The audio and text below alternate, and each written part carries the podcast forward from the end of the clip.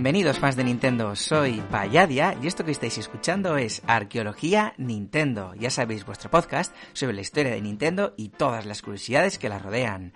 Hoy me enorgullece presentar nuestro primer especial, ese que habéis hecho vosotros a través de los audios que nos habéis ido enviando y que vamos a ir poniendo poco a poco en este programa mientras, bueno, les vamos comentando o respondiendo. No creéis, no creáis, perdón, que por tratarse de un especial, pues este programa va a estar cadente de curiosidades o de anécdotas divertidas. Para nada. Vamos a hablar de muchas cosas, vamos a hablar de la cronología de Zelda, vamos a hablar de la piratería en Nintendo, vamos a hablar de muchas cosas. También vamos a conocer un poquito más cómo funciona este podcast por dentro y, ¿por qué no? También vais a conocer un poquito más a mí, porque para responder algunas preguntas me he tenido que mojar. Así que hoy aparcamos nuestro Arwin del tiempo. Nos sentamos todos y todas en una mesa, sacad vuestro té, café, agua, refresco, cerveza, vino, lo que bebáis y mantengamos una agradable charla Espero que en ningún momento se torne tensa.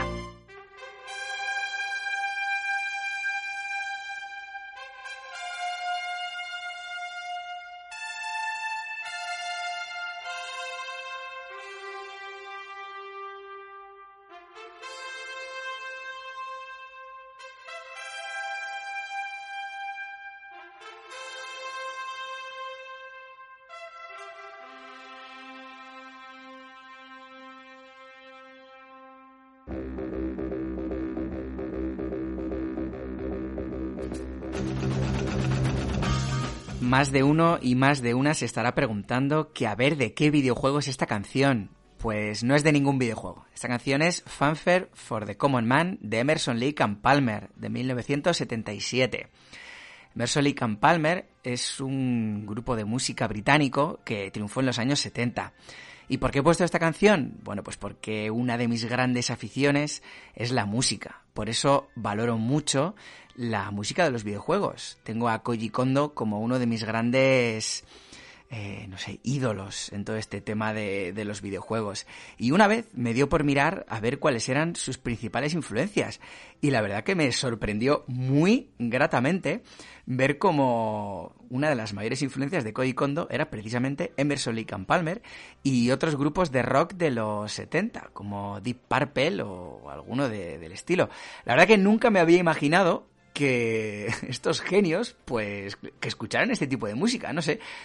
Al final son músicos, pero no les terminamos de encasillar en, el mismo saco en el que metemos pues a Pink Floyd, a los Beatles o a cualquier otro genio de, la música. Y bueno, una vez realizada esta introducción, permitidme explicar cómo va a funcionar eh, este primer especial. Eh, lo que quiero decir antes de nada es eh, gracias, de verdad, muchísimas gracias a todos los que os habéis animado a mandarnos un audio. Fue lanzar la invitación a través de Twitter o a través de o en el noveno programa que también pues hablamos de, la realización de este especial y es que es que os habéis volcado o sea nuevamente la respuesta ha sido increíble hemos recibido 33 audios diferentes. Son tantos que por no hacer un programa kilométrico, que aún así este dura una hora y 12 minutos más o menos, eh, bueno, pues me he visto obligado a partir el programa en dos. Hoy vamos a hacer un especial con 16 de estos audios y los 17 restantes los vamos a guardar para el especial o para un segundo especial que lanzaremos o bien en diciembre, navidades, bueno, en, en, en esas fechas más o menos. Entonces el funcionamiento va a ser el siguiente. Yo voy a introducir a la persona o a las personas encargadas de, de, del audio, ¿no? Que normalmente suele ser pues una pregunta, una reflexión. Cuando acabe el audio yo recojo esa reflexión, esa pregunta y lo contesto lo mejor que pueda. Vamos a hablar de un montón de cosas, como ya, como ya he comentado. Va a haber bastantes preguntas comprometidas que voy a tener que responder y otras pues sobre música, sobre, sobre el funcionamiento de Nintendo, sobre antipiratería, sobre el Zelda. Bueno, la verdad que hay de todo. Vamos a empezar con el audio que nos ha enviado nuestro amigo Empepinado86, que forma parte del podcast Hora de Marcianitos. Son grandes amigos, de hecho tres de ellos se han animado a enviarnos sus, sus audios. Y bueno, vamos a empezar por el de Empepinado86. Nuevamente os repito, eh, forma parte del podcast Hora de Marcianitos, unos grandes amigos que, bueno, recomiendo desde aquí encarecidamente que escuchéis su podcast. Hola, ¿qué tal? Eh, Neko, soy Empepina86 del podcast de la hora de los marcianitos y nada, simplemente pues quería felicitarte por cómo lo estás llevando todo, que la verdad es que te has sacado un podcast impresionante, eh, tanto a mí como al resto de los marcianitos nos tienes enganchados. Y bueno, yo personalmente yo tengo una duda eh, que es ¿de dónde te salió a ti la inspiración para hacer este podcast? Porque es un formato bastante innovador, bastante, o sea, un poco extraño, ¿no? Porque lo normal es un formato, pues por ejemplo, como hacemos nosotros nuestro podcast, que es pues un grupo de gente hablando sobre un tema, pero tú, eh, o sea, has hecho un podcast de una sola persona hablando y contando la historia de una compañía como Nintendo. ¿Por qué elegiste hacer eso y cómo te surgió la, idea? Venga, un saludo y a por muchísimos eh, programas más. Adiós. Pues muchísimas gracias por tus palabras y por haberte animado a enviarnos tu audio, Empepinado. Lo primero que habréis descubierto es que me ha llamado Eneco, y es que ese es mi nombre real. Aquí me presento como Payadia, pero bueno, mi nombre real es Eneco, aunque por aquí, por estos lares, por Bilbao, todo el mundo me conoce como, como Maldini por mi afición futbolística. Pero bueno, eh, venga, voy a responder a la pregunta. El caso es que es súper curioso, porque yo eh, soy un gran aficionado a la historia, o sea, es uno de mis hobbies, la historia, y escucho muchísimos podcasts sobre historia. También me gustan los videojuegos, más concretamente Nintendo, como yo creo que ya habéis podido deducir. Es muy curioso, como comentaba antes, el hecho de que yo hasta empezar con este podcast no escuchaba prácticamente podcast sobre videojuegos. Ha sido a raíz de empezar esto y de, y de conocer a gente maravillosa, pues como los compañeros de Hora de Marcianitos, pues que me ha animado a escuchar podcast de, videojuegos. Yo tenía claro que quería hacer un podcast, ¿vale? Entonces, eh, pues eso, uno de mis grandes hobbies es la historia, otro la, los videojuegos, sobre todo Nintendo, así que decidí hacer un híbrido, pues contar la historia de Nintendo. Sí que es cierto que es un formato un poco raro, porque eh, podemos encontrar por ahí podcasts que hacen especiales acerca de la historia de una consola o incluso la historia de una compañía, pero un podcast solo dedicado a esto no hay. Y es algo que dediqué bastante tiempo a buscar. Estuve mucho tiempo buscando a ver qué era lo que había, lo que no había, para intentar encontrar pues una fórmula un poco original. Y es por eso, pues por lo que di al final, pues con esta idea, contar la historia de Nintendo, que yo ya la conocía a través de precisamente grandes influencias para este podcast, libros que ya he ido contando, pues como los de la historia de Nintendo de Usio Pérez o de Héroes de Papel, que son influencias para este podcast, y entonces, bueno, pues me animé a, a contarla. El siguiente mensaje nos lo manda 14, un muy buen amigo tuitero, que lo podéis encontrar allí con el nombre 14 videojuegos, también creador de contenido y que suele colaborar con artículos muy muy interesantes en la web de Consoleros. Vamos a escucharle. Muy buenas a todos, eh, yo soy 14 y bueno, primero que todo eh, quería darte, darte las gracias a ti por el podcast que tienes, porque de verdad que es una maravilla, creo que no soy el único que lo piensa.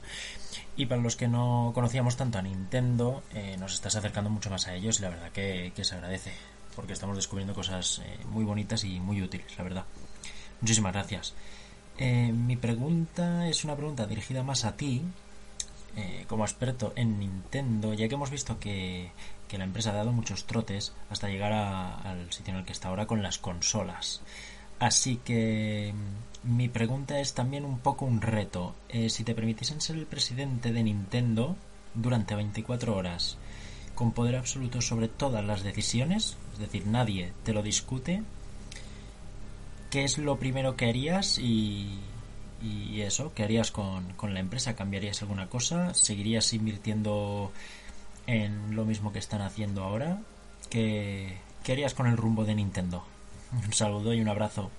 Pues muchas gracias por tu audio 14. La verdad que me parece una pregunta, una invitación muy, muy interesante. Eh, si bien es cierto que con lo que voy a decir ahora, seguramente a riesgo, a riesgo de que me tachéis de fanboy, que seguramente alguien ya lo haya hecho ya, eh, pero no cambiaría nada del rumbo de la compañía ahora mismo, porque creo que la verdad que se están moviendo bastante bien. Creo que con la Switch están solventando muchos errores que hicieron en la era de, de la Wii U y que están volviendo, digamos, a la senda de la Wii pero con una consola mucho más madura y con juegos más, más maduros. Además, con el tema de los indies, pues también están, están la verdad que actuando muy bien. Vale, aún así, voy a recoger tu invitación para cumplir cuatro grandes perversiones que, tengo. La primera sería poner a gente a trabajar ya, pero ya, a crear un Star Fox para la Switch. La segunda sería, eh, joder, crear amigos de la saga Fire Emblem pero que no fueran los, los protagonistas, que fueran personajes igual un poco más secundarios. No sé, me encantaría igual un amigo de, de Petra, de Fire Emblem Three Houses, o un amigo de, de Kagero, por ejemplo, de Fire Emblem Fates, por ejemplo, no sé. La tercera sería, eh, en un futuro, sacar la Nintendo 64 Mini. Y para la última, voy a hilarla con el audio que nos ha mandado nuestro compañero de Diario de Friki, que es otro amigo que tenemos en Twitter, que tiene un blog, bueno, que se llama, pues es así, ¿no? Diario de Friki, un lugar, pues, en el que se puede compartir, disfrutar, pues, de, todo lo que se conoce como la cultura friki. Puedes encontrar reseñas de libros, cómics, videojuegos, películas y tal. Y eh, nos propone una pregunta muy interesante y que voy a hilar con la última de mis perversiones que cumpliría con, bueno, siendo por 24 horas presidente de, de Nintendo. Muy buenas a todos. Primero que nada quería agradecerle a la gente de Arqueología Nintendo por esta oportunidad de darles un poco de amor, mismo desde el podcast y no tanto desde las redes sociales. La, la idea de esto era festejar los primeros 10 capítulos, así que grandes felicitaciones a todos por este enorme trabajo que están haciendo y por estos 10 capítulos de un podcast que cada vez se está volviendo más interesante. Yo realmente no conocía tanto la, la historia de los inicios de Nintendo y aprendí un montón realmente con, con estos episodios cortitos, pero cargados de datos interesantes. Mi duda es, en los 90 empezamos a ver juegos de Nintendo hechos por otra, otras compañías. Vimos los Oracle de Zelda hechos por Capcom, vimos a Square Enix hacer Super Mario RPG, juegos más actuales vimos a Ubisoft haciendo Mario Rabbids y se me ocurrió la duda, ¿qué, ¿qué compañía que normalmente no esté relacionada con Nintendo les gustaría que haga un juego de Nintendo con personajes clásicos? No, no sé, se me ocurre quizás que algún dev indie de los que están haciendo la cantidad de Metroidvanias agarren a Metroid o algo por el estilo. ¿Qué les gustaría ver?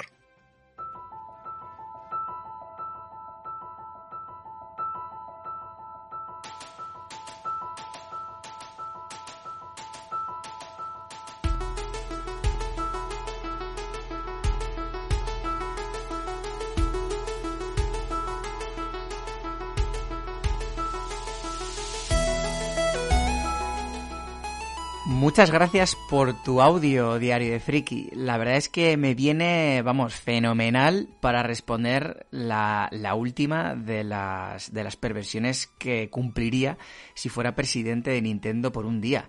Y es eh, contratar directamente, contrato vitalicio, a Maddie Thorson y Lena Rain. Maddie Thorson es la cabeza de Mad Make Games, que es el estudio que hizo Celeste. Y bueno, pues Maddie Thorson es, digamos, la cabeza de, de, la creación de ese videojuego. Lena Rain, por otro lado, es la compositora de la banda sonora de este juego. Y precisamente lo que me gustaría es que estas dos personas cogieran la saga Mario y crearan un juego increíble o impresionante, o bueno, estoy seguro de que harían eso. Celeste es uno de los juegos que más me ha sorprendido en los últimos años, lo disfruté como un niño y, lo que me aportó eh, trasciende todo lo que, lo que supuestamente la superficialidad que te, que te aportan muchos videojuegos. Es un videojuego completísimo, súper divertido y que te toca, realmente te toca. Tiene un aspecto psicológico, filosófico muy profundo que, que bueno, que realmente me maravilló. Así que respondiendo a tu pregunta, Diario de Friki, me encantaría que Mike Thorson o Matt, de, eh, Matt Games, eh, bueno, que ya no existe, que ahora se ha refundado, cogiera la saga de Mario y que hiciera un, un, juego. La verdad es que me encantaría. Ya ha hecho sus pinitos, por cierto, porque Maddie Thorson creó varios niveles en Super Mario Maker 2 de la Switch Y, bueno, la verdad que tuvieron bastante éxito porque eran muy, muy curiosos y muy difíciles como, como Celeste y tuvieron mucho éxito. Así que bueno, esa es eh, mi respuesta a tu pregunta, Diario de Friki. Y con esto redondeo también la pregunta de, de 14 videojuegos. Nuestro siguiente audio nos lo manda a Pirut23, que es un muy buen amigo mío desde hace muchos años y que también es streamer. Pirut23, streamer sobre todo de FIFA. Ahora mismo está a tope con FIFA 21 y la verdad que el tío es una máquina. Aunque tengo el honor, el orgullo de poder decir que hace unos años le gané 4-0, ya no sé qué FIFA fue, pero, pero bueno, siempre recordamos esa maravillosa victoria. Y bueno, mmm, lanzo una pregunta, mmm, la verdad que me gusta mucho, muy concreta y bueno, que seguro que nos sorprende sabiendo que es Twitcher de, de FIFA. Muy buenas, Payadia. Mi pregunta es sencilla y breve. ¿Qué videojuego de fútbol te ha marcado más en toda tu vida y por qué? Desde aquí aprovecho también para felicitarte por tu gran podcast por tu gran trabajo, por cómo nos transmites toda la historia de Nintendo en tus episodios y por dejarnos acompañarte en este maravilloso viaje. Muchas gracias por tu pregunta, Pirri. La verdad que, bueno, el fútbol es otra de mis pasiones y he jugado a muchos juegos de fútbol a lo largo de mi vida, pues porque al final me gustan mucho, mucho, mucho. Si bien es cierto que el Nintendo World Cup es uno de los que más cariño le tengo, porque, bueno, lo jugué de pequeñito un montón, y la verdad que, bueno, es todo un clásico, es un juego de culto aquí, sobre todo en, Europa, y que tiene una curiosidad bastante interesante, y es que en Japón se llama de la siguiente forma. Club de Balón Prisionero del Instituto Neketsu Edición Fútbol. y es porque forma parte de una saga de juegos llamado Kunio-kun, y este creo que era la, cuarta, el cuarto de los videojuegos de, esta saga. Y antes de, del de fútbol, bueno, pues vino el, el mítico Dodgeball, que también es un juego súper conocido y muy famoso de la NES. Entonces, aún así, ¿cuál es mi juego favorito de fútbol? El que más me ha influido, pues bueno, pues es el FIFA 98 de Nintendo 64, que es el juego de fútbol al que más tiempo le he dedicado, he jugado muchísimo, con, con, mi hermano sobre todo, y es con el que nació mi amor al, al equipo AC Milan, porque me lo cogía siempre y bueno, pues al final acabé cogiendo tanto cariño, pues que me acabé haciendo tifosi de, del AC Milan. El siguiente audio nos lo manda nuestro buen amigo Gonzo Retro, que bueno, seguramente os suene porque o bien porque le seguís en Twitch, que tiene un canal maravilloso en el que juega cosas retro, la verdad que súper divertido, súper ameno, que lo recomiendo mucho.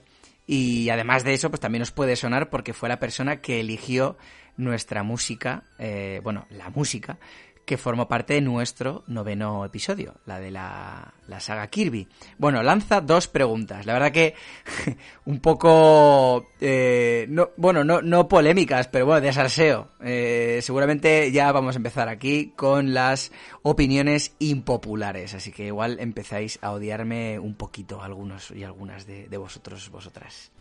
Buenas, gente maravillosa de Arqueología Nintendo. En primer lugar, quiero daros la enhorabuena por ese programón que saquéis adelante, que tiene un nivel bestial. Eh, sé que estáis celebrando el décimo programa, pero yo creo que debéis durar 100, 1000 y los que queráis, porque cuando la gente hace las cosas con tanto amor y tanta dedicación y con un nivel tan alto, eh, es un gustazo escucharos. Y ahí van mis preguntas. Es evidente que soy fans de Nintendo y yo creo que hay que ser, hay que saber ser crítico con, con, las cosas que más nos gustan. Hay que ser crítico con las que no nos gustan, pero hay que ser muy crítico con las que nos gustan también. Por eso quiero saber, según vuestra opinión, cuál es la decisión de Nintendo como empresa que más perjudicial ha sido para los usuarios. No para ellos como empresa, sino para sus usuarios. Y por otro lado, eh, quiero que me digas cuál es el videojuego de Nintendo que más te ha decepcionado en la historia. No el peor, sino el que más ilusión te hacía a ti jugar y que cuando lo jugaste dijiste, puff, este juego no, no es lo que yo esperaba. ¿Y por qué? Con eso ya estaría. Un abrazo y que tengas muchísimos más programas que celebrar.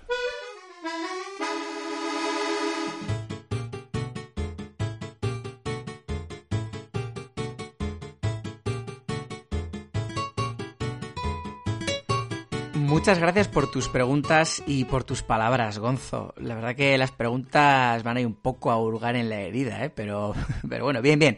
Hemos venido aquí a hablar de todo. La verdad es que es, bajo mi punto de vista, es difícil mm, distinguir entre malas decisiones comerciales y malas decisiones para el usuario, porque normalmente van de la mano.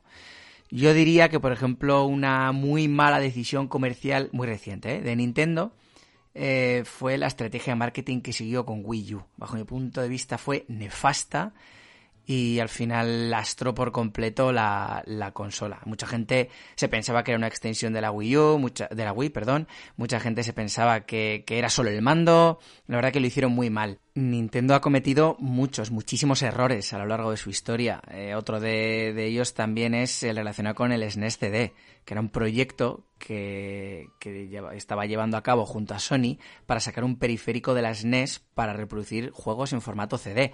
Al final Nintendo se echó atrás y Sony, con lo que ya había hecho, pues al final lo, lo desarrolló un poquito más y al de, al de, poco tiempo sacó la PlayStation, que al final pues acabó pateándole el trasero a, a Nintendo. Eso fue una muy mala jugada por parte de Nintendo. Y, pero bueno, eh, la que yo creo que afecta más a los usuarios, bajo mi punto de vista, fue la Virtual Boy. Es una consola que sacaron, bueno, para quien no lo sepa, seguro que muchos lo conocéis, pero bueno, la Virtual Boy fue una consola que sacó Nintendo en, en 1995, era una especie como de portátil que se basaba en realidad virtual. Era muy incómoda, era, era un terror, o sea, era horrible. No entiendo cómo nadie en Nintendo no pudo darse cuenta de que eso estaba siendo un fracaso total. Las ventas fueron terribles, un fracaso absoluto. No duró prácticamente ni un año en el mercado, tuvieron que, que descontinuarla, las pérdidas económicas fueron dramáticas. No llegó ni siquiera a comercializarse en, en Europa, para que os hagáis una idea de, del fracaso que supuso y bueno, muchas de las personas que jugaban decían pues que les producía dolor de cabeza e incluso ganas de vomitar y demás. Total, un fracaso terrible. Respecto a la segunda de tus preguntas, ¿qué juego me ha generado más hype y luego resulta que me ha decepcionado? Pues eh, siento ser impopular, pero bueno, va en consonancia con la música que estáis escuchando. Super Mario Sunshine. Fue una excepción, lo siento mucho. Tenía muchísimas expectativas puestas en este juego y, y, no me gusta. Lo he intentado por activo y por pasiva, pero las mecánicas no me gustan. Eh, me parece muy incómodo de controlar y de verdad que lo siento mucho. Super Mario es una saga que me apasiona, pero creo que no hace justicia a la progresión que llevaba Nintendo es mucho peor que Super Mario 64 y mucho peor que, que, Galaxy, Galaxy 2 y no sé. La verdad que en ese sentido me llevé un auténtico chasco. Y ahora vamos con una interesantísima pregunta sobre el Zelda que nos lanza nuestro buen amigo Joel del escritorio de Joe que bueno, es un buen amigo nuestro que nos sigue desde los primeros días, que nos dio muy muy buenos consejos eh, pues cuando estábamos empezando. Y bueno, pues el escritorio de Joe tiene un canal en Twitch y un canal en YouTube, que lo recomiendo encarecidamente desde aquí. Vamos a escucharle. Hola, buenas, Payadia. Mira, mi nombre es eh, Joe, del escritorio de Joe. Te sigo desde el primer capítulo y la verdad es que te tengo que felicitar por, por tan buena labor que haces y por informarnos sobre todo y por revivir momentos épicos de la, de la historia de los videojuegos. Mira, mi pregunta o barra reflexión va linkada un poco a la saga de juegos de The Legend of Zelda. Eh, sí que es verdad que en la comunidad, la sociedad, está mucho más implicado el personaje de Super Mario con la marca de Nintendo. Pero para mí personalmente, el, personaje de Link, el personaje de The Legend of Zelda, es el claro ganador y vencedor de todos los juegos que tiene Nintendo. Para mí es el mejor. Pero me produce una confusión. El Link de cualquier juego de Zelda es el mismo Link de los otros, es decir, el de The Oracle of Ages, por ejemplo, de la Game Boy Color, y el último Link de Breath of the Wild, ¿es el mismo Link? ¿Hay algún tipo de, de historia tras ello, algún hilo argumental, o son diferentes hilos, diferentes historias en un mundo totalmente paralelo que no tiene por qué seguir ningún, ninguna historia en común? Eh, muchísimas gracias y continúa así que llegarás muy lejos. Saludos.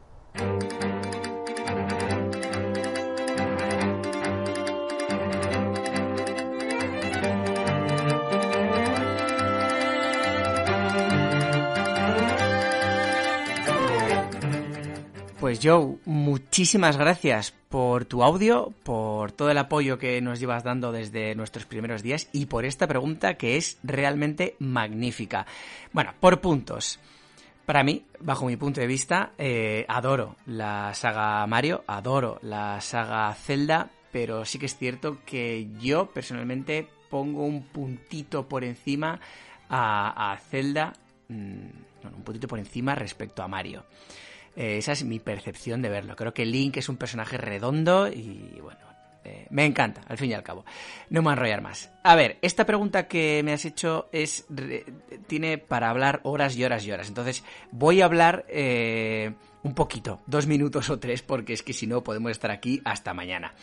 En resumidas cuentas, realmente la saga de Legend of Zelda históricamente nunca ha tenido una cronología oficial, nunca ha tenido, se intuía que los juegos estaban relacionados entre ellos, que había una, un timeline, digamos, eh, que supuestamente Nintendo seguía, pero no había nada oficial.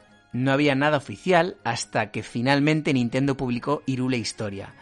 Y en ese, en ese libro, finalmente, se publicó la cronología oficial. Desde ese momento ya sabemos cuál es eh, temporalmente, bueno, temporalmente dónde va cada celda. Otra cosa es que tenga sentido o no. Pero bueno, el caso es que eh, al principio hay una línea temporal unificada. Yo todo esto no es que me lo sepa de memoria, ¿eh? lo que voy a decir ahora, tengo aquí la cronología delante. Pero bueno, hay una línea temporal unificada, donde está el Skyward Wars, el Minis Cap y, bueno, el Forest Wars y el Ocarina of Time. ¿Qué pasa? Que en el Ocarina of Time se abren tres líneas temporales diferentes.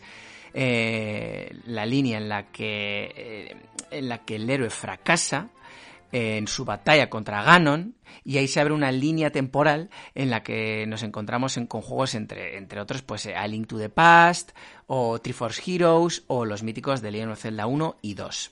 Después está la línea temporal de niño eh, en la que no viaja a siete años eh, al futuro para luchar contra, contra Ganon. Y ahí es donde colocamos el Zelda Majora's Mask, por ejemplo, y el Zelda Twilight Princess. Y luego tenemos finalmente la línea temporal de Link adulto vencedor, en el que pues eso, es adulto y gana a, Ganon. Y ahí es donde encontramos el Phantom Hourglasses, el Wind Waker o el Spirit Tracks, por ejemplo. Vale. Luego, otra cosa respecto a si son el mismo Link y si son el mismo Zelda. Por lo general, no no son los mismos. Link es simplemente una representación del héroe elegido, del héroe del tiempo, bueno, tiene un montón de modes, pero bueno, es una representación del héroe. Normalmente se representa con los mismos rasgos físicos y suele ser un chaval entre 10 y 19 años. Zelda es lo mismo, es la representación de, bueno, pues de, de una miembro de la familia real de Irule y normalmente no suele ser la misma. Tenemos aún así eh, varios eh, varias excepciones. Con todo esto, bueno, con todo esto decimos, por ejemplo, pues que el link de la Into de Pasto, que del Twilight Princess o del Wind Waker no son los mismos. Pero hay varias excepciones. Por ejemplo, el link niño de Ocarina of Time es el mismo que el link niño de Majora's Mask. Otro ejemplo, el link de A Link to the Past eh, cuando acaba la aventura, se embarca en un viaje para entrenar y para permitir, bueno, para impedir que Ganon vuelva, y en ese viaje se monta en un barco, este naufraga y empieza Link's Awakening. Entonces, el link de A Link to the Past y de Link's Awakening sí es el mismo. Por otro lado, pues por ejemplo, los links de Oracle of Season y Oracle of Ages sí son los mismos. Más ejemplos. El Phantom Hourglasses, eh, que es el primer eh, Zelda de la Nintendo DS, se produce varios meses después de la aventura de Wind Waker, por lo que sí, en estos eh, juegos Link es la misma persona. Y es muy curioso el caso del Zelda 1 y del Zelda 2. ¿Por qué? Porque el Link del Zelda 1 es el mismo que el Link del Zelda 2, pero la Zelda no la princesa Zelda del Zelda 1 y del Zelda 2 eh, son diferentes. Eh, son diferentes representaciones de miembros de la familia real de Irule. Es un lío, pero bueno, eh, en resumidas cuentas, yo creo que esto responde a tu pregunta. Y ahora vamos con una interesante reflexión de mi buen amigo Pino Pinísimo, que seguramente a muchos os suene porque es la persona encargada de haber hecho el diseño de, este podcast. Pues eh, las imágenes que podéis ver en Twitter, en iBox o en Spotify. Además, bueno, pues eh, Pino Pinísimo se encarga de hacer pues diseños de camisetas y de otras cosas, pues también de, para otros podcasts y para, y para otros canales de YouTube. Y además él mismo tiene su propio canal de YouTube que desde aquí aconsejo porque la verdad es que es muy, muy interesante. También tiene un Twitter que también os aconsejo que lo sigáis. Nos, nos propone una reflexión que me voy a poner yo filosófico después y voy a hilarla con, con lo que pienso yo sobre, sobre el tema. Ahí va. Muy buenas a todos, ¿qué tal? Eh, soy Víctor Pino, o como me conoceréis muchos en YouTube y en Twitter, Pino Pinísimo. Y en primer lugar quería mandarle un gran saludo a Payadia y darle la enhorabuena por el pedazo de programa que está haciendo. Además de mandaros un gran saludo a todos los escuchas del programa que, gracias a mí y a vosotros, hacemos que este programa sea posible y yo quiero que siga así mucho, mucho tiempo. Como mi reflexión quería decir que este programa nos ha abierto los ojos muchas veces a pensar, joder, esta empresa con la que yo he empezado a jugar a videojuegos, yo y tantísimos millones de personas, tiene una trayectoria tan loca, con tantísimas curiosidades y una historia tan revolucionaria dentro de la industria del videojuego. Y simplemente era eso, que este programa me ha abierto los ojos y me ha hecho ver a Nintendo no solo como la veía antes, sino algo más. No ha cambiado mi visión, sino que la ha ampliado. Y con esto darte la enhorabuena y decir que ya era hora, ¿no? Que hubiera un podcast en habla hispana que tratara tan bien y con tanta calidad la historia de la industria del videojuego. Un saludo. Pues muchas gracias por tu reflexión, Pino Pinísimo, la verdad. Eh, me da pie a hablar de una cosa que, bueno, que para mí personalmente considero muy importante, y más en los tiempos que corren actualmente en los que en el mundo de los videojuegos hay como esa especie de guerra de bandos, en los que, bueno, pues muchas veces un, un, bando le tira los trastos al otro y están en constante malos rollos y, como se dice de manera un poco informal, echándose bilis los unos a los otros. Pero bueno, el caso es que yo soy un gran aficionado a la historia y yo cada vez que me obsesiono con algo, me gusta mucho leer acerca de su historia. Nintendo no es una excepción, entonces al final yo pues hace años que, leí la historia de Nintendo pues con, con, los libros que alguna vez he subido fotos a Twitter y tal. Si hay alguien interesado pues eh, que me envíe un mail y le puede decir pues cuáles son esos libros, que de hecho son influencias para, para y fuentes pues para, para lo que es este podcast. Y yo creo que eso es una, una, parte crucial para entender realmente el contexto de una empresa y para poder, entre comillas, criticarla o valorarla en todo su conjunto. Es decir, yo personalmente soy un arduo y fiel defensor de Nintendo, pero eso no quiere decir que defienda todo lo que haga. Eh, yo entiendo que Nintendo ha cometido cagadas increíbles a lo largo de su historia y que la, y que la sigue haciendo. Mm, acabo de hablar de una de ellas, por ejemplo, el tema de la Wii U, bueno, de dos, el tema de la Wii U y el tema de la, de la Virtual Boy. Y actualmente, por ejemplo, creo realmente y sinceramente que con los Joy-Con eh, Nintendo lo ha gestionado fatal. O sea, los Joy-Con de la Switch dan muchísimos fallos y y bueno, pues creo que ha sido un error eh, Nintendo, pues no sé, no, no, no, habrán hecho un testing con los Joy-Con, pues como sí hicieron después con, la Famicom, como hemos visto en el capítulo 9. Entonces, para mí es muy importante el conocer la historia de cada, de cada empresa, para así luego poder valorar de manera más objetiva, eh, pues cuando cojo una Switch, saber qué es lo que estoy cogiendo, saber qué es lo que hay detrás. Cuando juego en Zelda, saber qué es lo que hay detrás. Y cuando juego a un Mario, pues saber también cuál es la historia que hay detrás. Me parece que es una buena idea, una buena manera de contextualizarlo todo y una manera sana de poder disfrutar, pues ya sea de Nintendo o de cualquier compañía. Yo creo que si todos eh, conociésemos la historia, todas las compañías de videojuegos, todo lo que hay por detrás, todo lo que conlleva, seguramente pues la comunidad sería un poquito más sana, entre comillas, ¿no? Bueno, que no habría tanto malos rollos, entre comillas, con, pues, como se puede ver actualmente. Pero bueno, esto es una reflexión propia y bueno, pues me ha venido fenomenal para soltarla ahora mismo en base al comentario que nos ha hecho Pino Pinísimo. El siguiente audio nos lo envían desde el otro lado del charco. Es el segundo que nos llega desde el otro lado del charco, ya que antes eh, no lo he dicho, pero bueno, eh, los compañeros de Diario de Friki son uruguayos. Ahora nos toca viajar a República Dominicana. Nuestros compañeros podcasters Modo 7, que bueno, tienen un podcast sobre, sobre todo, videojuegos retro, desde muchos aspectos, y la verdad es que lo recomiendo, lo recomiendo mucho porque tiene una manera de contar las cosas que la verdad que a mí me parece muy entretenida y muy, muy amena. Os voy a poner el audio como tal, porque estos, eh, bueno, se lo han currado, me han puesto música de fondo y todo en el audio, y de hecho muy graciosetes ellos, eh, porque la verdad que es algo que caracteriza también su podcast, me han dicho, bueno, pues hemos escogido eh, la música aposta. Así que bueno, yo os la pongo y después recojo su pregunta y la contesto. Saludos amigos de Arqueología Nintendo, les saluda Ichidori de Modo 7 Podcast. Quiero aprovechar esta brecha que nos ha brindado nuestro amigo Payadia primero para felicitarlo por la gran labor que hace y por ese gran programa eh, que cada 15 días los esperamos como agua de mayo para, eh, bueno, recibir nuestra dosis de historia nintendera. Y a raíz de eso también quisiera preguntarte, ya que creo que eh, por lo menos más que yo eres quizá la persona con más mimbres para responder esta pregunta y me gustaría que en base a lo que has podido estudiar, ¿cuál considerarías tú que sería la mayor fortaleza de Nintendo a lo largo de su historia? Eh, no me voy a extender mucho, eh, solamente desearte lo mejor para bueno, este proyecto que siga adelante y se siga manteniendo y nos sigas trayendo más de esta arqueología.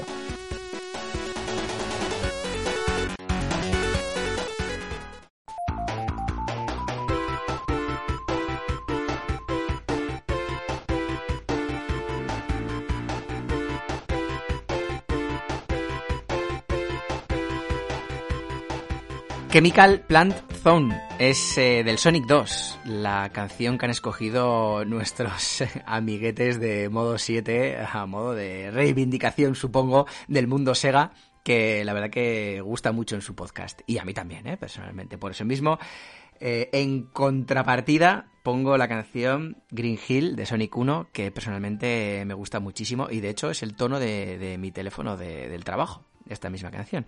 Bueno, la pregunta muy, muy buena. Y voy a, basar, digamos, las fortalezas de Nintendo en tres argumentos.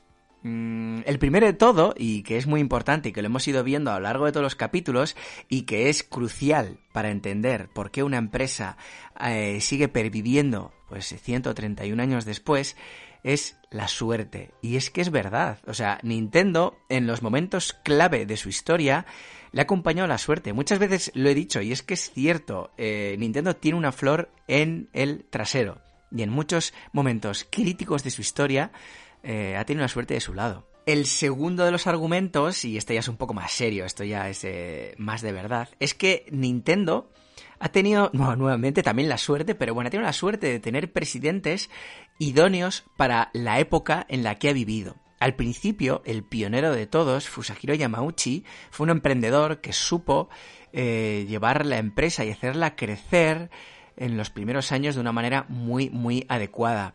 El segundo presidente, Sekirio Kaneda, Sekirio Yamauchi, una vez casado con, con la hija de, de, Fusahiro, fue una persona que supo llevar a Nintendo de una manera recta, sin ningún tipo de, de artificio ni ninguna novedad eh, extraordinaria a lo largo de los años de su presidencia, y que consiguió eh, afincar a Nintendo sobre las eh, bases que su predecesor eh, Fusahiro estableció. ¿Cuál es el problema de, todo esto? Que a Sekiro Kaneda le tocó vivir una época durísima y, crítica tanto para Japón como para el mundo, que fue la Segunda Guerra Mundial. Fueron años muy malos y precisamente su manera recta de llevar la empresa hizo que, que pudiera persistir y pudiera pervivir. Yo realmente creo que si en estos años tan críticos el presidente de Nintendo hubiera sido Hiroshi Yamauchi, con lo alocado que demostró ser años después, pues mm, no sé yo si la empresa hubiera sobrevivido. Y luego, eh, el presidente que, vino después de, de Sekirio, que fue Hiroshi, fue un presidente increíblemente bueno, pero que tuvo una también épocas críticas, pero que hay algo que hay que, que hay que eh, destacar en su manera de ser y fue lo perseverante y cabezota que fue. Tenía unas ideas clarísimas, muy revolucionarias y que las siguió hasta pues hasta el final. Y gracias a eso consiguió eh, crear productos realmente revolucionarios, pues como la Famicom, por ejemplo. Sin Hiroshi Yamauchi, su cabezonería y su perseverancia y creer en sí mismos, mm, no, no, no, no, Nintendo no sería lo que es hoy en día. Y luego, el último pilar que creo que es la mayor fortaleza de Nintendo a día de hoy es lo bien que ha sabido gestionar, lo bien que ha sabido llevar eh, sus sagas. O sea, otra cosa no. Pero en Mario, Donkey Kong, Zelda y Kirby son sagas que Nintendo ha sabido llevar de una manera extraordinaria. Son sagas que Nintendo ha sabido vendernos de una manera extraordinaria. Y creo que realmente son las que hacen que día a día Nintendo sobreviva. Además, también ha sabido adaptarse bien al mercado. Cuando vio que técnicamente no podía competir con Xbox o con Play, pues lo que hizo fue mm, cambiar la estrategia. Y con Wii pues intentó, y bueno, y con Nintendo DS, intentó ampliar su mercado y llegar a otro, a otro público que anteriormente no había llegado. En ese sentido también creo que es otra de las fortalezas. Pero bueno, no sé, yo creo que es un compendio de todo lo que he explicado, mm, lo que bajo mi punto de vista ha hecho que, que Nintendo pues perdurase y que siga perdurando a lo largo de los años y que siga siendo, bueno, pues un, un líder en, en el sector actual. El siguiente audio nos lo envía nuestro amigo Juan, Love Mercat en Twitter y uno de los componentes de Nat Moderada, un podcast que, bueno, hablan de diferentes cosas. Hablan de videojuegos, de deportes, de series, de películas. Yo es un podcast de los que sigo y la verdad que recomiendo desde aquí. Nos lanza una pregunta muy interesante y que nuevamente da bastante para, para pensar. Pero bueno, yo ya tengo la respuesta. Hola, muy buenas oyentes de Arqueología Nintendo. Es todo un placer ser parte de este podcast tan maravilloso. Mi pregunta es sencilla. ¿Qué profesional vinculado a Nintendo en la actualidad eh, te despierta más admiración? Me refiero a los que tienen más peso en las IPs actuales, porque entiendo que Miyamoto es la opción fácil. Te digo mi respuesta por si te sirve de ejemplo.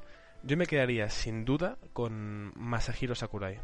Por todo lo que ha hecho en su carrera, claro, pero sobre todo por la paz que transmite en los vídeos de Super Smash Bros. y, por encima de todo, por su capacidad de presentar a los personajes y su set de movimientos jugando con dos mandos a la vez, como si nada. Es que es de otro planeta este hombre. Un abrazo enorme y mucha salud para todos. Hasta luego. Pues muchas gracias por tu pregunta, Juan. La verdad que es, es difícil, ¿eh? es difícil contestarla porque hay muchos profesionales que a mí personalmente me parecen unos auténticos genios y que han influido mucho en el mundo de los videojuegos. Tenemos, por ejemplo, a Sakurai, como tú bien has dicho, que hay que destacar que su contribución al mundo de los videojuegos no solo está ligada a Super Smash Bros. De hecho, Sakurai fue el creador de Kirby. Aunque parezca increíble, pues sí, sí. Creador de Kirby, Sakurai. Bueno, tenemos también pues a Miyamoto, evidentemente, ¿no? Que, que, yo creo que es el que a todos nos viene a la cabeza. Tenemos a Takashi Tezuka, por ejemplo, que también fue uno de los creadores de Mario. A Uemura, también, el creador de la NES y de la, de la Famicom a Hiroshi Manishi también, que tuvo un papel muy muy importante en Nintendo, a Gunpei Yokoi, el creador de la Game Boy, creador de las Game Watch, o bueno, Satoru Iwata, uno de los últimos presidentes de Nintendo muy muy influyente. Pero yo me quedo con el que más me ha influido a mí de manera personal es Koji Kondo el compositor de música y el creador de bandas sonoras tan legendarias y tan míticas como las de Super Mario, Zelda o Star Fox. Para mí es una persona que realmente ha influido en el mundo de los videojuegos de una manera capital.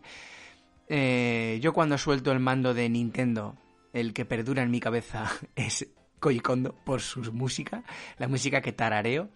Y, y realmente es una persona eh, que sin él el mundo de los videojuegos a día de hoy estoy convencido de que no sería como es, porque fue una de las personas que hizo que los videojuegos fueran algo más que simples sistemas de, o, bueno, sistemas, sí, sistemas de entretenimiento, que fueran algo mucho más completo, que la experiencia fuera completa, que no fuera solo jugar al juego, sino pues ese apartado extra que es la música. Así que personalmente, para mí, Koji Kondo. Y nuestro siguiente audio nos lo envían nuestros queridos amigos de... Pero bueno, ¿y esto qué se escucha? ¿Pero, pero qué está pasando aquí? Que me, que me están secuestrando la señal. Me están secuestrando la señal.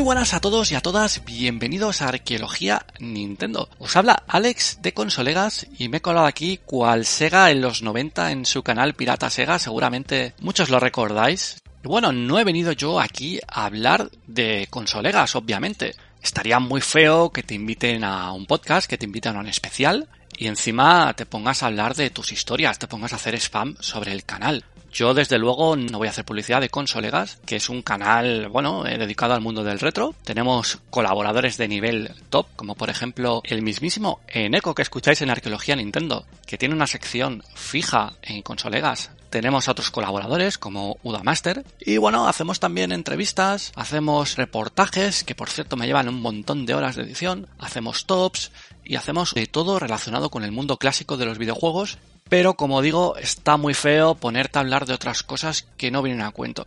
Y ahora me pongo un poco más serio para explicaros lo que para mí representa arqueología Nintendo. Pero no os quiero contar nada sobre el podcast que seguramente ya habrá otros invitados que lo van a hacer muy bien y que van a ensalzar todas sus virtudes. Yo me voy a poner un poquito sentimental y os voy a hablar de lo que para mí es realmente más importante, que ha sido descubrir a la persona maravillosa, amable, cercana, generosa. Así que muchas gracias por permitirnos asomarnos a este ventanal de conocimiento que son tus episodios quincenales. Te deseo todo el éxito del mundo con este proyecto y lo hago extensible a otros en los que te quieras embarcar porque estoy seguro que si les pones la misma pasión, el mismo esfuerzo, el mismo trabajo que me consta que lo hay detrás de este y mucho, también vas a recibir un feedback muy positivo y el cariño de mucha gente.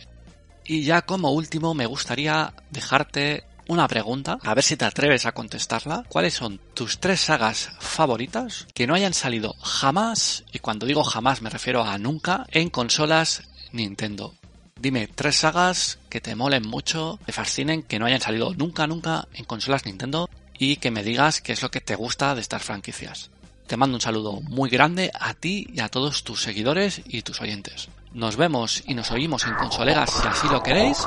Un saludo y hasta la próxima.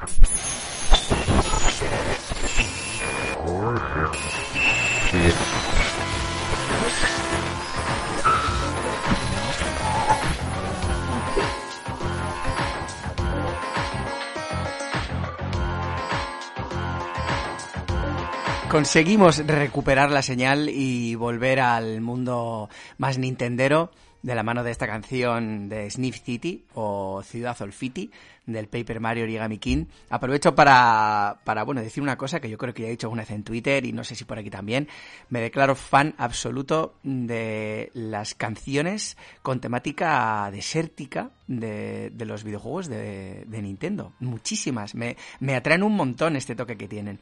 Este que ha hablado es eh, nuestro compañero de Consolegas. Una persona capaz de robarte la señal, plantarte una promo de un minuto en su canal y luego deshacerse en halagos hacia tu persona. Así que, bueno, muchísimas gracias por tu audio, Axili. Sabes que desde aquí te queremos mucho. Eh, respecto a la pregunta, muy, muy difícil, pero que, no sé, me ayuda a darme cuenta de lo curioso que es. Voy a destacar tres sagas que me gustan, que no han estado en, en Nintendo, como tú me has dicho. La primera es eh, la saga Warcraft que realmente he jugado mucho en ordenador, sobre todo a Warcraft 2 y Warcraft 3 en su momento. Recuerdo comprarme el Warcraft 3 cuando salió, que me regalaron una camiseta y todo. El día salía, bueno, estaba emocionadísimo. Eh, otra de las sagas es Tezar, que es también un juego de temática más o menos similar, ¿no? Porque es también de esta estrategia en tiempo real muy parecida a Age of Empires o este tipo de juegos y la verdad que también me gustó mucho. Hubo muchos juegos de esta, de esta saga y le dediqué muchas horas. Y la última, que probablemente es mi favorita de estas tres, es eh, Heroes of Might and Magic. Realmente me parece una saga increíble a la que a los juegos 2, 3 y 4 le he dedicado muchísimo tiempo. Me parecen, eh, estos juegos me parecen máquinas del tiempo. Tú te pones a jugar y el tiempo se pasa eh, de una manera increíble. Puedes estar dos horas jugando y no te has dado ni cuenta. Además de que estos, sobre todo el 3 y el 4, tienen una de las mejores bandas sonoras que he escuchado jamás. Son súper, unos juegos súper inmersivos y que bueno, que recomiendo que, les echéis un, un, vistazo a todos los, los, que os gustan los videojuegos. Como os da, si os habéis dado cuenta, son tres sagas de estrategia que casualmente pues es, yo creo que es eso que Nintendo igual no, no ofrece de manera tan fiel. Quizá Fire Emblem es lo más cercano, pero no, no, pero bueno, la verdad que lo veo muy diferente a estas tres sagas. Pero bueno, vamos a continuar con, con el siguiente audio, que en este caso nos lo mandan nuestros amigos de Press Star Cook, que es un blog maravilloso que mezcla gastronomía y videojuegos eh, de una manera magistral. Es un blog, ¿vale? También tienen perfil en Twitter. Os lo recomiendo desde aquí, porque de verdad que es, nunca mejor dicho, deliciosos eh, los artículos que hacen, que mezclan historia de, juegos concretos, pues algún Pokémon o, el Horizon eh, recientemente, o el Duck Hunt, y luego te lo mezclan con, recetas, digamos, relacionadas con, con los juegos. Una auténtica delicia. Venga, vamos con el audio. Muy buenas, compañero. En primer lugar, queremos darte la enhorabuena por haber alcanzado ya estos 10 programazos. En segundo lugar, darte las gracias por dejarnos participar en este pequeño espacio, que nos hace mucha ilusión. Y bueno, nuestra pregunta pues está relacionada con el lanzamiento de Metroid Prime 4, ya que desde el año 2017 que se anunció el lanzamiento de este en el E3 del mismo año, y después de una reestructura total por parte de Nintendo hacia el título, ya que el resultado no era del todo de su agrado, nos gustaría saber si vamos a poder recibir eh, este título en un breve periodo de tiempo para disfrutarlo en nuestra Nintendo Switch o bien vamos a tener que esperar muchísimo tiempo más para poder disfrutar de las aventuras de Samus. Lo dicho, ojalá y sean 20, 30, 50, mil o un millón de programas más los que nos podamos seguir escuchando. Un abrazote y saludos. Adiós. Pues muchas gracias por tu pregunta y por tu audio. Eh, esta es la pregunta del millón. No sé por qué, pero sabía que, iba a llegar tarde o temprano. Eh, el caso es que el desarrollo de Metroid Prime 4 eh, da que hablar. O sea, se ha hecho, ha hecho escribir ríos de tinta y sigue dando que hablar desde, pues desde el día que se presentó. De hecho, a día de hoy es que no paran de salir noticias acerca de, de Retro Studios y, y, acerca del desarrollo de Metroid Prime 4, pero es que no deja de ser rumores. Esta misma semana, por ejemplo, han salido dos noticias sobre Retro Studios y claro, como al final, pues el tema del Metroid Prime 4 vende mucho, pues siempre se acaban relacionando con, con Metroid Prime 4. Por ejemplo, la noticia de que después de 10 años en la misma sede, pues que se han mudado y ya eso lo linkan directamente a que a Metroid Prime 4, a que necesitan más personal para poder desarrollar el juego. Otra noticia que ha salido esta semana es que han contratado a, una veterana productora de GTA y de Overwatch y que la van, bueno, y que va a trabajar directamente en el desarrollo de Metroid Prime 4. En agosto salió una noticia de, diciendo que Retro Studios está buscando desarrolladores y que bueno, que seguramente iban a ser empleados pues para el desarrollo de Metroid Prime 4. Total, son todos rumores y a día de hoy lo cierto es que no sabemos. Me encantaría poder dar una respuesta a esa, esa pregunta.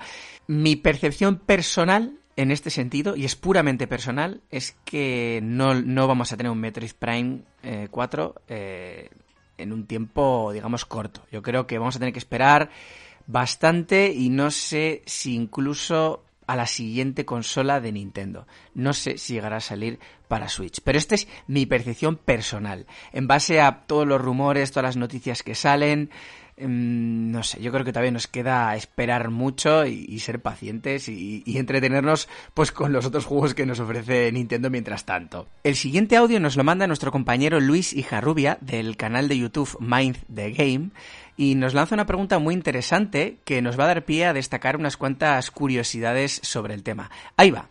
Muy buenas gente de Arqueología Nintendo. Lo primero, felicitaros por el podcast. Contáis la historia del videojuego de la forma que a mí me gusta que se cuente y por eso me encanta escucharos. Y mi duda tiene que ver con los sistemas antipirateo. Conocemos todos pues el chip 10 de la NES, el loguito de Nintendo tanto en el Famicom Disc como el loguito de Nintendo en la pantalla de la Game Boy y para la compañía son muy útiles, ¿no? Porque puedes hacer más difícil la piratería, puedes hacer que las compañías no puedan sacar juegos sin pasar por ti y también lo puedes usar para hacer bloqueo regional y que así no puedan hacer importación paralela a tus distribuidores oficiales. Parece que Nintendo aprende muy bien la lección de Atari, que no tenía ningún tipo de seguridad en su consola, pero después de todo este rollo, mi duda es si la Famicom original japonesa tenía sistema de seguridad o no, porque he leído cosas contradictorias sobre esto. Pues muchas gracias por tu pregunta, Luis. La verdad es que es muy interesante y me va a dar pie a hablar un poco sobre todo este tema de sistemas de antipiratería. Déjame eh, un momento para hablar más en profundidad de los sistemas 10 NES y del sistema antipiratería de los disquetes de la Famicom Disk System, porque si bien algunas veces pues se ha podido hablar de ellos, pues no, no son tan tan conocidos.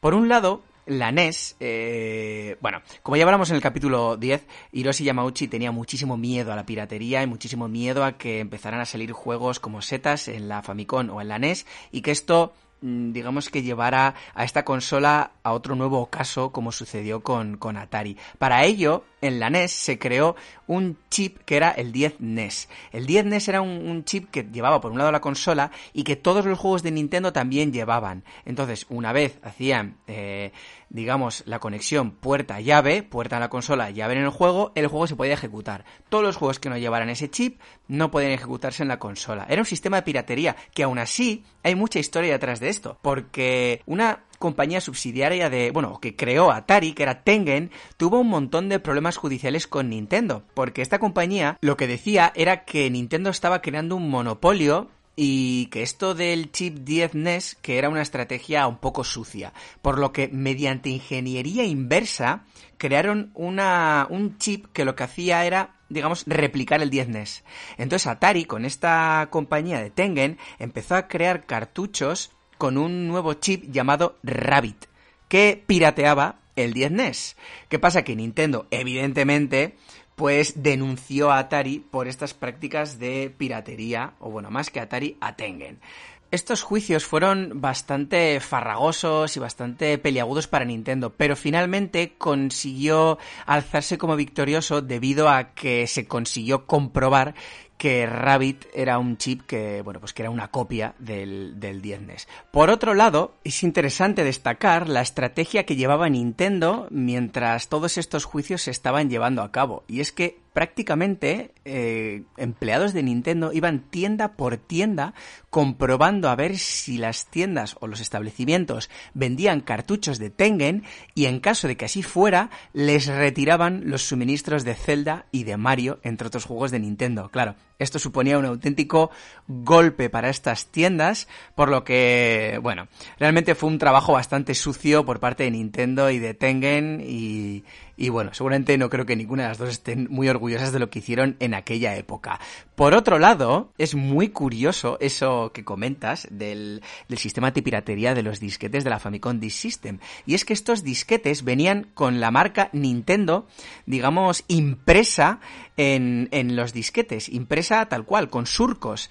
¿Qué es lo que pasa? Que eh, la Famicom Disk System lo que tenía era un sistema que comprobaba que estos disquetes tuvieran los mismos surcos exactos que los disquetes de, Nintendo oficiales. Entonces, si no tenían estos surcos, bueno, pues lo que hacía era no ejecutar el juego directamente. Vale, una vez aclarado esto, la Famicom realmente no se ha demostrado que tuviera un sistema antipiratería. Se ha hablado mucho de esto, mucho, mucho.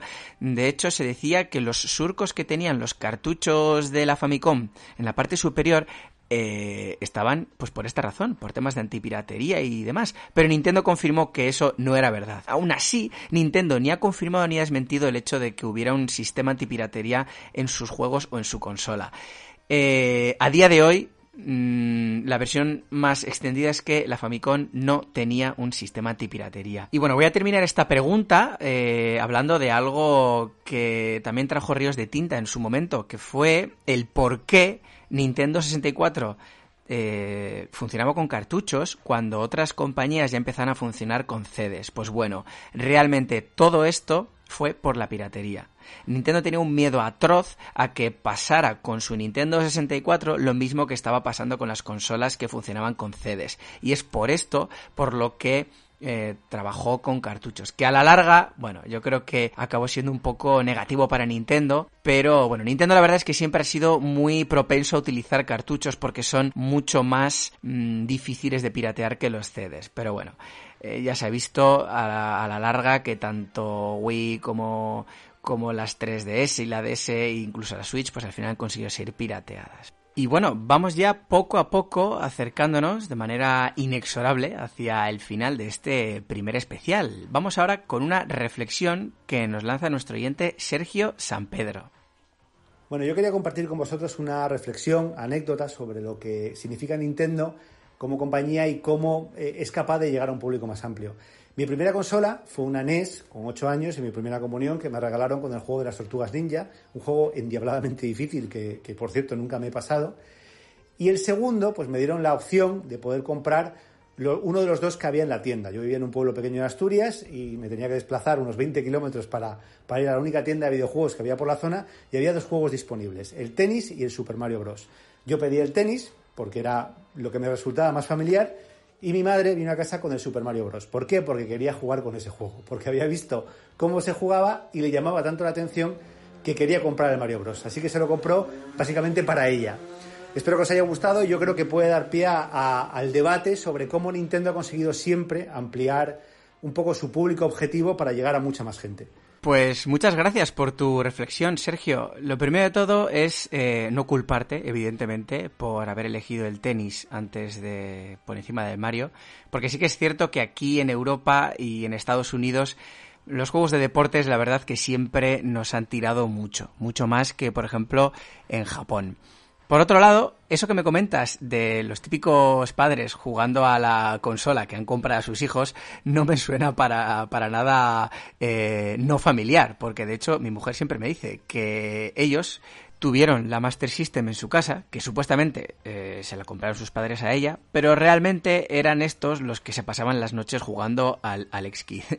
La verdad es que Nintendo en ese sentido siempre ha intentado ampliar su público objetivo, y esto se ha visto sobre todo con las consolas eh, Nintendo DS, Nintendo 3DS, Wii y bueno, pues a partir de, esas generaciones. El ejemplo más cercano lo tenemos en la Switch con el Ring Fit eh, Adventure. Y la verdad es que en ese sentido sí que le ha traído bastantes beneficios y sobre todo pues que sus consolas hayan sido compradas por bueno pues por gente que en su vida se iba a comprar una consola. Esto se vio sobre todo con la DS y con la Wii. Y bueno, vamos ahora con nuestro penúltimo audio que nos lo mandan, bueno, unos fieras del mundo podcastero. Eh, no voy a presentarles, porque nos han mandado un audio con, con música, súper bien preparado, y se van a presentar ellos mismos con la sincronía que les caracteriza. Solo voy a decir que eh, cuando se interesan por participar, eh, yo les dije que costaba, que constaba esto, ¿no? En, enviarme un audio, mm, por favor, un minuto como mucho, porque si me llegan muchos, pues no voy a poder contemplar todos, tal. Bueno, pues eh, nos han enviado un audio de 3 minutos y 5 segundos. Aún así, como son dos, lanzan tres preguntas. Y la verdad que lo han hecho tan tan bien, lo vamos a poner tal cual. Así que vamos a disfrutar de este audio. Hola, soy Antonio Cabeza Freeman. Y yo soy Adrián Iberiastero. Somos los chicos de. The De Past, Past is is Now. Now. Bueno, bueno, bueno, Adrián. Parece que hoy este no es el programa nuestro habitual. Hoy estamos en el programa de No unos habitual. auténticos cracks. Exactamente, nos ha pedido nuestro amigo Paladia de, de Arqueología Nintendo que le mandásemos un pequeño audio, vamos a intentar que sea lo más cortito posible, ¿vale? Eh, sobre eh, un comentario, una pregunta, un lo que sea, Una apreciación. que lo va a poner en su siguiente podcast, creo que en el número 10, concretamente. Porque lo mismo no, lo mismo el 11 o el 24, pero bueno, yo creo que va a ser el 10. Espero y ruego que sea en el 10. Pero no sé muy bien qué vamos a preguntarle. ¿Tienes alguna idea, Antonio, en concreto? Hombre, yo tengo varias dudas porque pese a que sabemos su amor que tiene por Nintendo y sabemos cómo adora a la marca y cómo nos cuenta siempre y nos trae en ese maravilloso podcast que ha pegado súper fuerte en el mundo de la. Me, gu- Ha empezado muy fuerte. me gustaría saber algunas cositas que no le gustan tanto. Por ejemplo, sé que es Salseo. amante, sé que es amante de todas las consolas de Nintendo, pero mi pregunta o una de las preguntas que te lanzamos, ¿cuál es la consola de Nintendo que menos te gusta y por qué? Uf, esa pregunta es dura, ¿eh? Aunque dura. también es verdad que puede ser más o menos fácil discernir, porque hay algunas que no son tan, tan, tan buenas, pero bueno, le dejamos eso por ahí. Y por mi parte, eh, otra pregunta chunga sería, ¿cuál es el mando que menos te gusta? O sea, si tuvieses que decir este mando mm, es horroroso, no me gusta o no me encanta del todo, ¿qué mando, se- ¿qué mando sería? ¿Qué mando eliminaría de la lista de todos los que has sacado de Nintendo? Que que hay cada uno tela de raro, ¿eh? Hay un montón Pero de mandos además. ahí queda la pregunta. Bueno. Sí, sí. Yo creo que con eso es suficiente, Antonio. Yo era un poquito más. Nos podríamos meter en el charco de preguntarle si Ocarina of Time, mejor juego de eh, la historia, sí o no, pero no nos vamos a meter en ese charco. ¿Sí o ese no? melón ¿Sí o no? lo abriremos en, en otra ocasión. Muchísimas gracias por invitarnos. Vale. Espero que, Muchas gracias. que vaya todo genial, te deseamos muchísimos éxitos. Y oye, te esperamos las pastis, a ver cuándo te lías el petate. Estás invitado. Desenchufas el mando y, y te vienes a vernos, ¿vale? Exactamente. Así que dependiendo de la hora en la que nos estés escuchando, buenos días, buenas tardes, buenas noches y nos vemos pronto. Hasta ahora.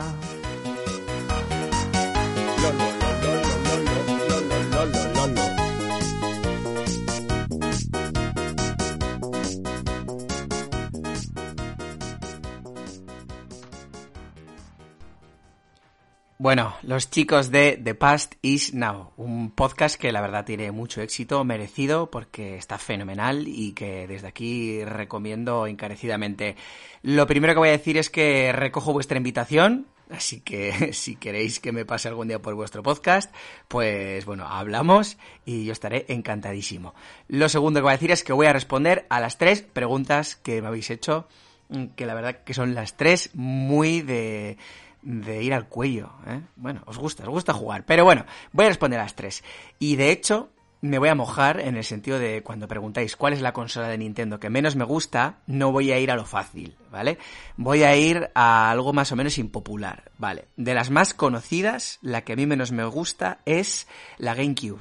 Porque considero que sus eh, grandes franquicias, las grandes franquicias de Nintendo que salieron en esta consola, creo que los juegos eh, no estuvieron eh, tan bien como como en otras consolas, no estuvieron tan a la, misma altura. El Wind Waker, el Zelda Wind Waker es un juego que me gusta mucho, pero no me gusta tanto como otros Zeldas. El Mario el, el Mario Sunshine ya he hablado antes de él. El Mario Kart, por ejemplo, no está mal, pero tampoco me terminó de, enamorar. Así que, bueno, pues eh, lo juntas todo en una coctelera y queda con que, bueno, pues que no es eh, la consola de Nintendo que más me gusta. De hecho, es la que menos me gusta de todas las, entre comillas, mainstream. Por otro lado, ¿cuál es el mando que menos me gusta? La verdad que aquí hay que admitir que Nintendo otra cosa no, pero que innovar, eh, arriesgar y y pues eso, jugársela en tema de los mandos, pues ha sido un rasgo característico de Nintendo a lo largo de, de, de los años, la verdad. Han innovado mucho, eh, pues por ejemplo con la, con la cruceta de control, ya como ya hablamos en capítulos anteriores, metiéndole por ejemplo el tema de, del control por movimiento con la Wii o, o, por ejemplo el tema del vibrador con la Nintendo 64 y el Rumble Pack. La verdad que es una empresa que en este sentido ha innovado mucho. ¿Cuál es el mando que menos me gusta? Nuevamente, de los más mainstream, entre comillas. Pues nuevamente voy a ser impopular y voy a decir que el de la Wii no me parece del todo cómodo. El tener que estar con dos aparatos diferentes mmm, no me gusta mucho. Y cuando juegas solo con el Wiimote en, en forma de, de digamos, eh, como la NES, eh, en formato, digamos, eh, horizontal, no me gusta no me gusta. Así que este es mi segundo triple impopular en esta respuesta. Y venga, me voy a meter en el fango de si Ocarina of Time me parece el mejor juego de la historia. Pues sumando todos los factores que hacen el juego más, digamos, el momento en el que salió, yo diría que sí. Que eh, aunque no sea mi juego favorito, que puede no serlo, aunque no, no sé. Yo creo que objetivamente es justo decir que es el mejor juego de la historia, contextualizándolo en su época y por todo lo que supuso en su momento. Lo creo. Así que bueno, después de estas tres respuestas, que igual hace que el número de, de suscriptores en iVoox baje considerablemente, y en Twitter, eh, lo que voy a hacer es dar paso al último de, la, de los audios, que es una reflexión que nos mandan nuestros compañeros del canal de YouTube Reading the Game. Pues en primer lugar, muchas gracias Payadia por esta presentación y por este espacio que tú me entregas en tu podcast de Arqueología Nintendo. Estás haciendo un gran trabajo, una gran labor. De verdad te felicito y te inspiro a que continúes haciendo este gran trabajo para la comunidad nintendera. Y asimismo envío esta pequeña reflexión. En un minuto mucho no se puede decir. Pero sí quiero hacer un llamado a la comunidad de videojugadores de, de Hispanoamérica que dejemos de contribuir a esta mal llamada guerra de consolas. Todos nosotros somos videojugadores, todos tenemos una experiencia única en una consola, en un juego, en una plataforma. Y eso es lo más importante. No lo que diga una empresa, no lo que diga una revista. Lo más importante es tu experiencia como jugador y es a esa experiencia a la que tú debes enfocar tu vida y a la que tú debes entretenerte. Para eso son los videojuegos. Así que muchas gracias y cuídense.